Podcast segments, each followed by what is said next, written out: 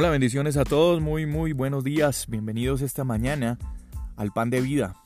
Gracias a Dios por su amor, su misericordia, por su palabra, por su verdad. Gracias a Dios porque estamos terminando una semana que mm, nos hace pensar, este tiempo va rápido, caminando este año rápido.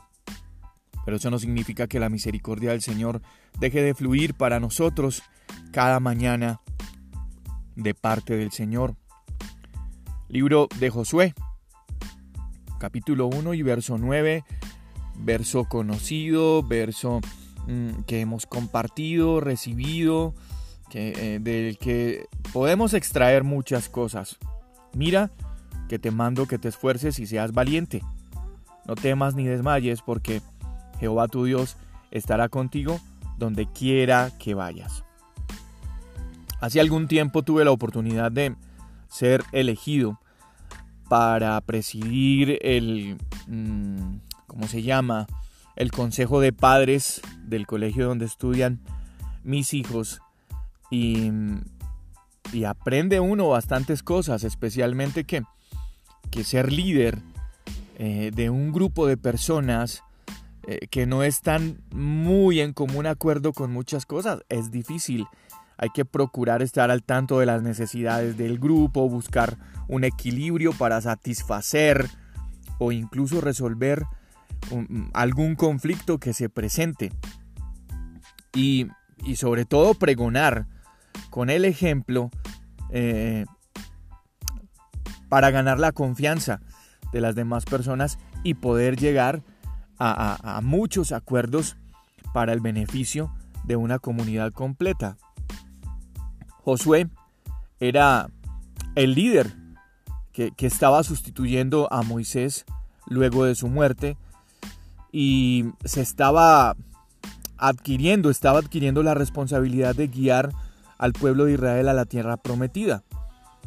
Yo me imagino que Josué, mirando la situación, el pueblo de Israel, mirando tantas dificultades, pues era una responsabilidad supremamente Mm, compleja y, la disposición, el consejo de mantenerse valiente y fortalecido para, para, para recibir eh, eh, ese objetivo era fundamental.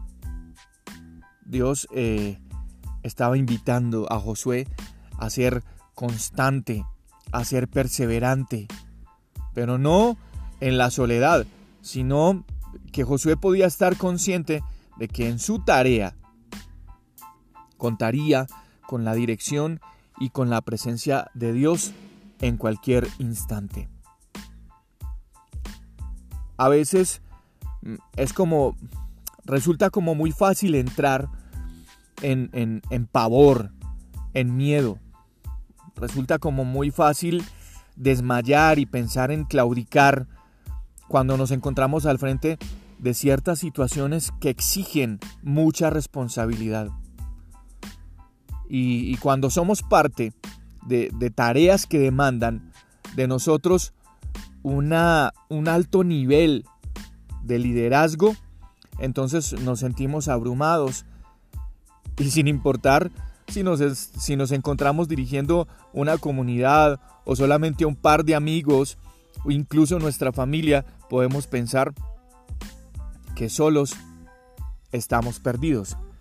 Pues este versículo, hoy, en este pan de vida, el Señor nos está invitando a fortalecernos en Él, para encontrar el camino correcto.